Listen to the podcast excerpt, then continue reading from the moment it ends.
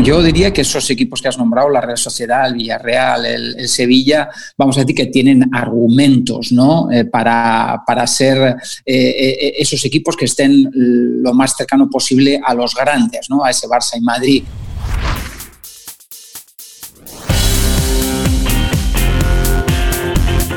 El fútbol de todos, con Raúl Gimos y Marcos López.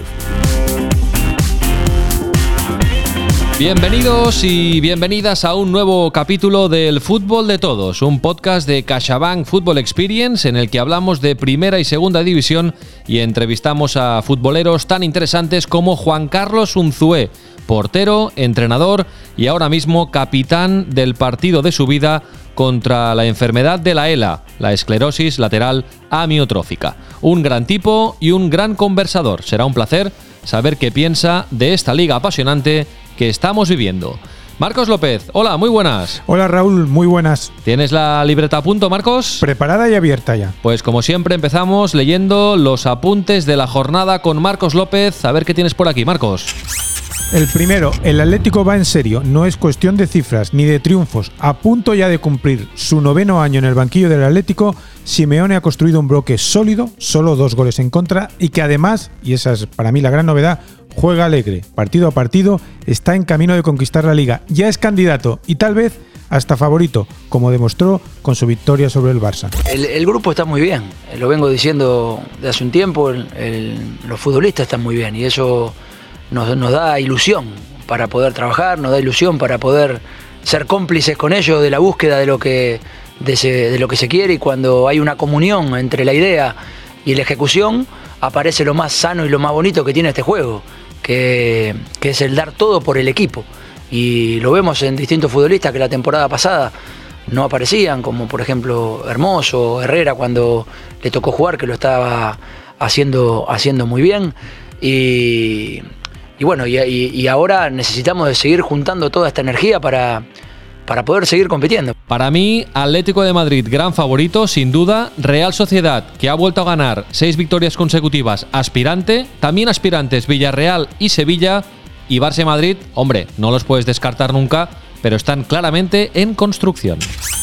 Segunda nota de la libreta, los dos minutos felices del Sevilla, llenos de alegría para el equipo andaluz y al mismo tiempo repretos de crueldad para el Celta, que había resistido con entereza en el Sánchez Pizjuán, pero dos disparos sevillistas terminaron de la misma manera. El gol de Escudero tocó previamente en Tapia y dibujó una parábola imposible para Rubén Branco, era el 3-2, y el disparo de Munir, el 4-2, fue también desviado por Murillo. Dos minutos, dos rebotes que cambian un partido. No se cumplió en este caso el famoso dicho, entrenador nuevo no siempre es sinónimo de victoria segura.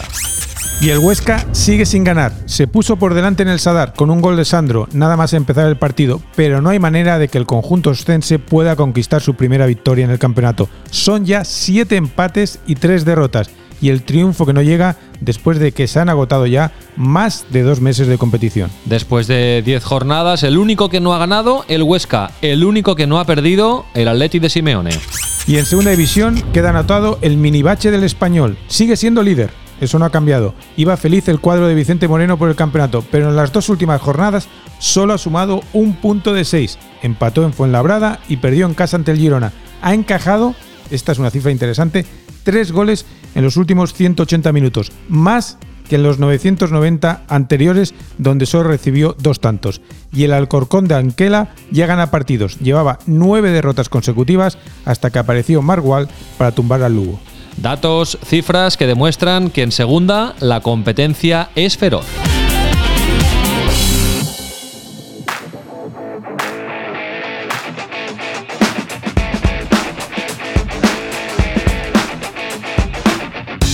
Llegó la hora de la confesión. Marcos, ¿qué es lo que más nos ha gustado y lo que menos nos ha gustado en esta jornada? Venga, va, dispara. A mí, Raúl, me ha gustado ver cómo un entrenador muta un equipo, cómo un entrenador se reinventa y es capaz, Simeone y el Atlético, de ser a la vez un viejo, pero nuevo equipo y divertido. Y no me ha gustado ver salir llorando del campo a Gerard Piqué. Se le cayó encima de su rodilla derecha Correa y se quebró, se rompió. Estará varios meses sin jugar. Realmente a perro flaco todos son pulgas en el Camp Nou. A mí Marcos me ha gustado ver que el Elche de Almirón se mantiene ahí arriba en la clasificación y suma ya 12 puntos a uno del Sevilla y uno por encima del Barça con los mismos partidos jugados. Esta semana los ilicitanos empataron a balón parado contra el Levante. Y no me ha gustado lo poco que se tiró a puerta en un partido grande como el Villarreal Real Madrid, dos equipos en principio eh, ofensivos. Hubo un disparo a puerta del Villarreal y fue gol, el penalti de Gerard Moreno, y un solo disparo a puerta del Madrid, el cabezazo de Mariano en el minuto 2. El partido fue emocionante, con mucha disputa táctica, pero me faltó un poco más de área.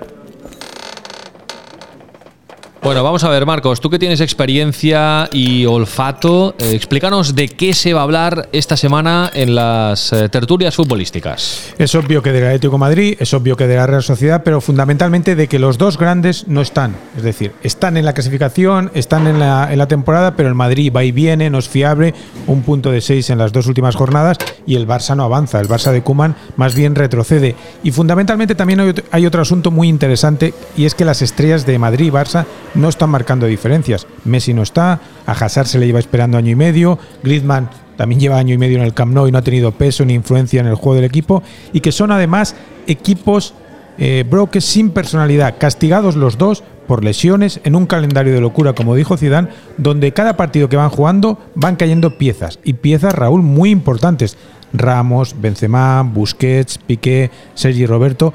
Por eso el paisaje ahora queda mucho más despejado para equipos como Atlético de Madrid, Real Sociedad, Sevilla, como antes apuntabas, que están ahí con posibilidades de conectarse y a lo grande a la liga. Otra pregunta, otra posibilidad de debate, Marcos, es que al Atlético nos lo creemos, ese gran favorito, pero ¿y la Real, que lleva una racha espectacular, que juega bien, que tiene un gran técnico, que tiene jugadores que marcan diferencias?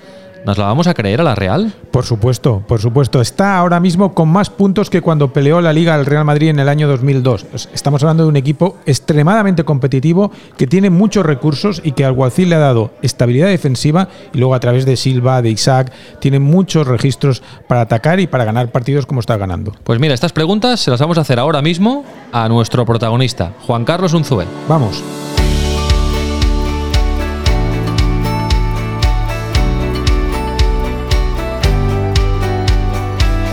Fútbol de Todos, un podcast de CaixaBank Football Experience. Juan Carlos Unzué, 53 años, de Pamplona. Portero de grandes reflejos, se formó en el Osasuna, triunfó en el Sevilla y pasó también por el Barça, el Tenerife y el Oviedo. Como entrenador fue ayudante de Guardiola, Rijkaard y Luis Enrique en el Barça y técnico titular en el Numancia, el Celta y el Girona. En junio de 2020 reconoció públicamente que estaba enfermo de ELA y que iba a dedicar su vida a ayudar a sus compañeros de equipo.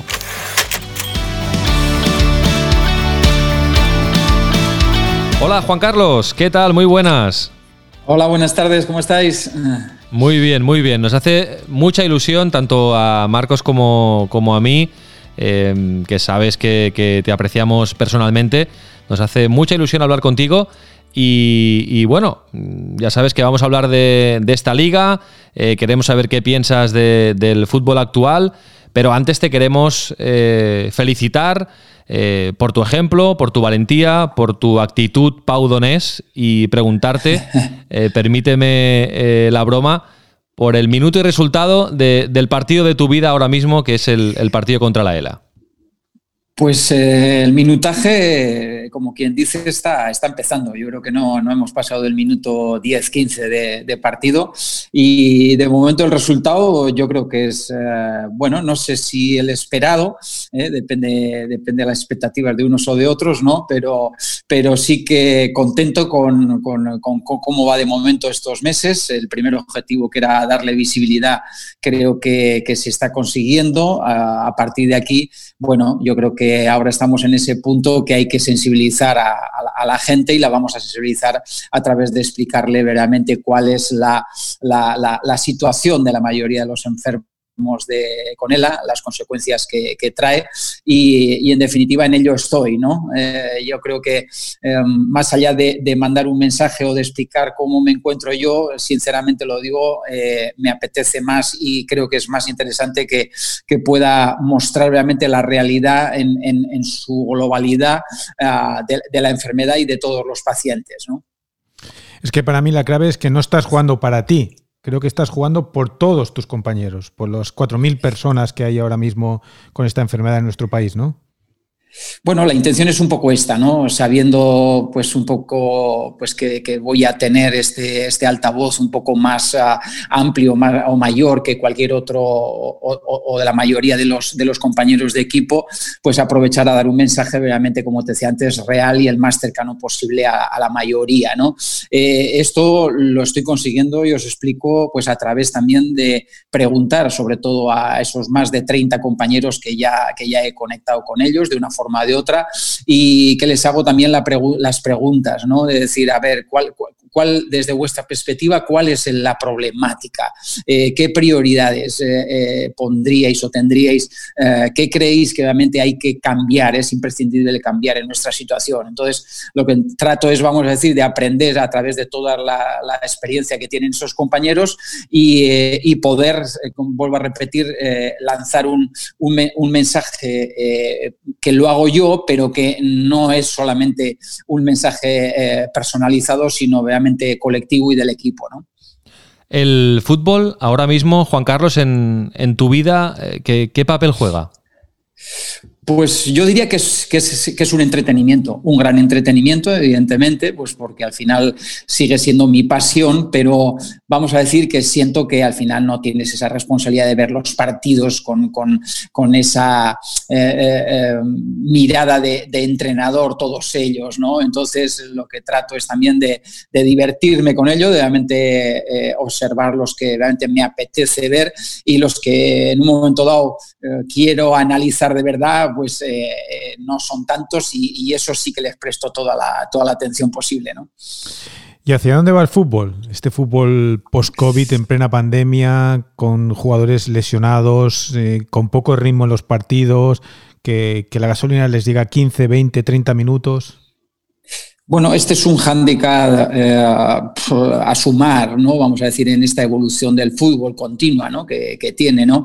Eh, eh, evidentemente estamos viviendo una situación extraordinaria que, vamos a decir, que pone en, un, en un contexto de equipo grande a muchos equipos que no están acostumbrados a jugar tantos partidos seguidos. Entonces, como bien decías, pues aparecen las, lesiones, como no puede ser de otra manera, y, aparece, bueno, pues, pues eh, eh, esta incertidumbre sí que había un poquito mayor que ya de por sí tiene el, propio deporte, ¿no?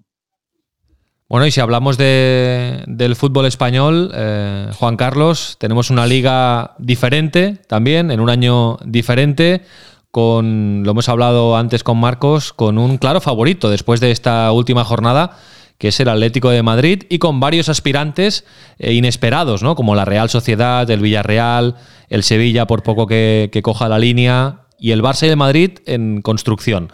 Eh, no sé, ¿qué visión tienes de la liga, Juan Carlos?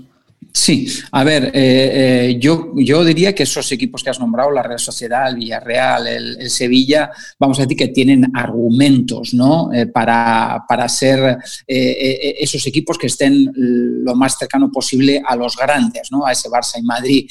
¿Qué suele ocurrir? Y normalmente mm, es verdad que igual en el histórico no ha pasado demasiadas veces que los dos grandes no estén tan, tan, tan finos o coincida, vamos a decir, un poco ese cambio de, ciclo de circunstancias. Entonces, eh, eh, vamos, quizás lo que, lo que sentimos ahora es que esos outsiders están un poco más cerca de, los equipos grandes, ¿no? Y, realmente yo creo que eso es así de cierto y no solamente yo diría por los resultados, sino también por el propio juego, ¿no? Eh, yo creo que verle jugar a la Real Sociedad os puedo ah, con toda sinceridad decir que ya desde el año pasado es al equipo yo creo que más partidos le he visto, eh, además del, Barça, pero, pero además con una, con una visión de, entrenador, ¿no? realmente de, entrenador además que, el, que, bueno, que siente que lo que está plasmando ese equipo no está muy alejado de lo que uno sentía también cuando era, cuando era entrenador, ¿no? Y bueno, yo creo el Villarreal con la llegada de Unai y ciertos cambios, además de, la llegada también el año pasado de Julian Lopetegui, a Sevilla. Eh, bueno, pues eh, eh, estos equipos vamos a decir que han dado un pasito adelante, junto con quizá, como decía antes, esta sensación de que el Atlético Madrid, ya no solamente por jugadores, sino sobre todo yo creo por idea de juego. O sea, yo tengo la sensación que el Atlético Madrid ahora mismo está más cómodo con el balón, creo que tiene un posicionamiento más equilibrado eh, y, obviamente cuando, cuando tiene el control del juego eh, eh, es capaz de hacer daño como consecuencia de esto. Y no sé exactamente cuál es la razón de, ese, de ese, cambio. ¿no? no lo sé si, yo a veces pienso, no digo, no sé, el, segundo entrenador que ha, que ha venido ahora con, con, con el Cholo Simeone, si tiene algo que ver, no lo conozco sinceramente, entonces no lo puedo decir, pero sí está claro que más allá de la llegada de Luis, que les ha aportado muchísimo en, esa fase ofensiva, eh, yo creo que eh, más que incluso ese posicionamiento, yo lo, que veo en el equipo es eh, un equipo que ahora con la pelota se siente más cómodo y, no, no, no, no, no te da la sensación de que casi prefieren perderla y, hacerte eh, y defenderse que sino obviamente eh, hacerte daño a, través también de, ese, de, ese, fútbol combinativo como hicieron ayer en muchas partes de la segunda, eh, perdón, en muchos momentos de la segunda parte, ¿no? Ahí, eh, fundamentalmente, con tu mirada de entrenador, eh, se nota eh, la mano del entrenador. Simeone ha mutado, o sea, sea por la llegada de, Nelson Vivas, o sea, porque los jugadores también le van en esa dirección. Lopetegui y su influencia en el juego del Sevilla es espectacular.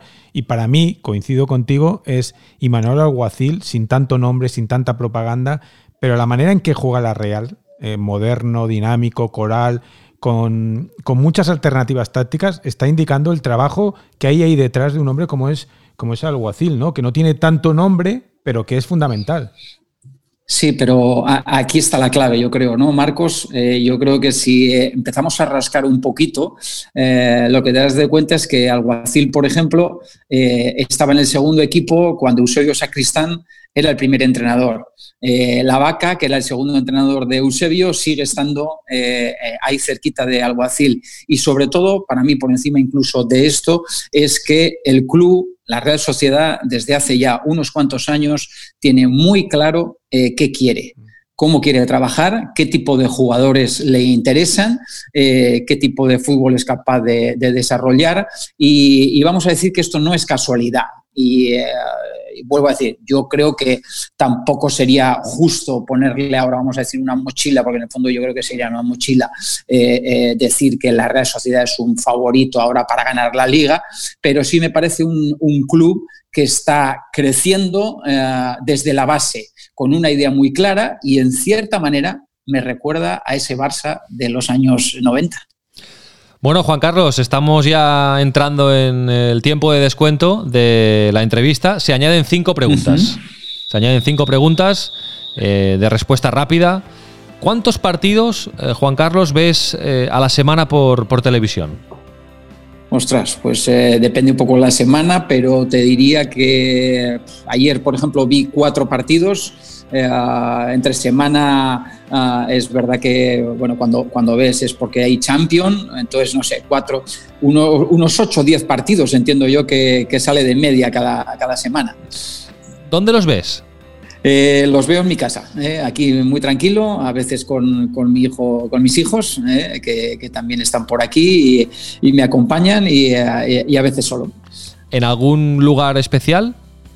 No, no, en el salón de, mi casa. Evidentemente, eh, este, esta casa ya está acostumbrada a que, a que el centro de, ah, o, lo que se ponga en la televisión es, fútbol, ¿no? Y eh, para eso, evidentemente, tengo la, bueno, la respuesta de, mi mujer y, sobre todo su, bueno, su, tranquilidad y, se va a ver eh, pues con su iPad o, a la otra televisión de la habitación si quiere ver alguna otra cosa diferente, ¿no?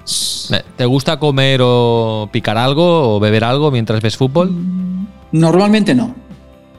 y te pones la narración de la tele original, te pones la radio, el sonido ambiente, ¿qué eliges?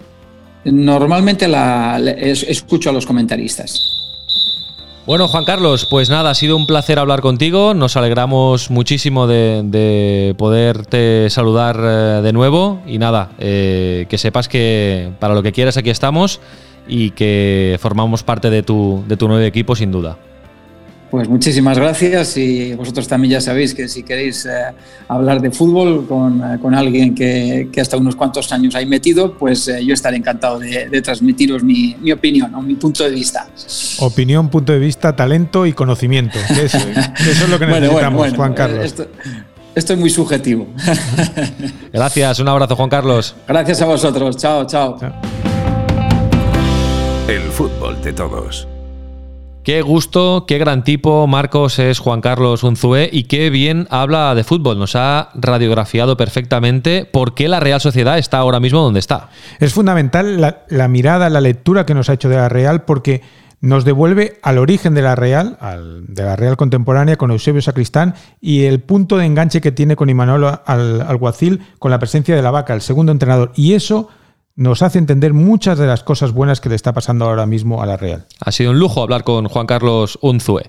Marcos, ¿para quién es el aplauso de la jornada en Segunda División? Si me lo permites, no voy a ser nada original. Lo voy a repetir para Manolo Reina, el portero del Mallorca que lleva ya cuatro partidos sin encajar un solo gol. Esta semana tenemos Champions, el martes Dinamo de Kiev, Barça y Krasnodar, Sevilla y el miércoles Inter, Real Madrid y Atlético de Madrid, Lokomotiv de Moscú. Y después el fin de semana, jornada 11 de la liga. ¿Dónde vamos a poner el foco, Marcos? Un gran partido entre dos equipos que siendo pequeños se comportan a lo grande. Elche Cádiz. La candidatura del Atlético se probará en Mestalla ante el Valencia y la tercera vía de la liga, que es la primera, se medirá en Donosti con el choque entre la Real Sociedad y el Villarreal. También tenemos un Barça Osasuna el domingo a las 2, dos de los ex equipos de Juan Carlos Unzue. Hay jornada entre semana en Segunda División, Marcos. Así es, el Alcorcón quiere demostrar que la huella de Anquela ya se nota en su visita a Castalia ante el Castellón. En la Romareda, un interesante y dramático choque para el Zaragoza que recibe al Rayo.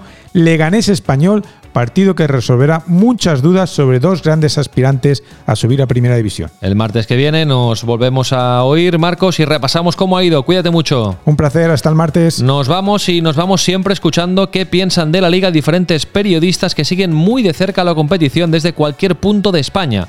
Ya hemos pasado por San Sebastián y Granada y hoy vamos a Madrid para escuchar la firma de Eduardo Castelao, jefe de deportes del diario El Mundo, porque nos gusta escuchar a todo el mundo hablar de fútbol porque nos gusta el fútbol de todos.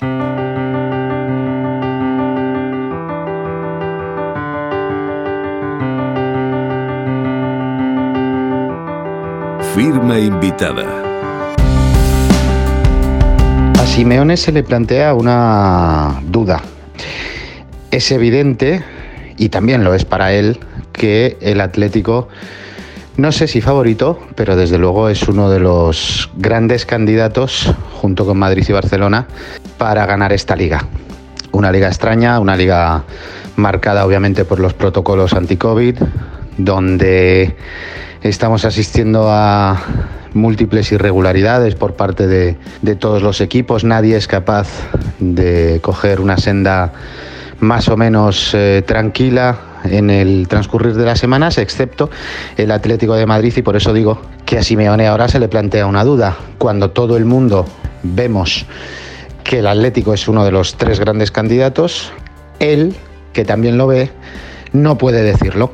Y no puede hacerlo porque nunca ha sido eh, parte de su manual, eh, más bien al contrario. Siempre su librillo lo que dice es partido a partido, ayer lo volvió a repetir de hecho, y entonces eh, lo que creo que se debe quedar la gente, el aficionado, es con, el, con los hechos antes que con las palabras. Y por mucho que las palabras de Simeone y de todo el entorno del Atlético de Madrid digan que no es candidato y que van partido a partido, etcétera, etcétera, lo cierto es que tanto el fútbol como los resultados le sitúan para mí ahora mismo como el gran favorito a ganar esta liga. De Todos, un podcast de CaixaBank Football Experience.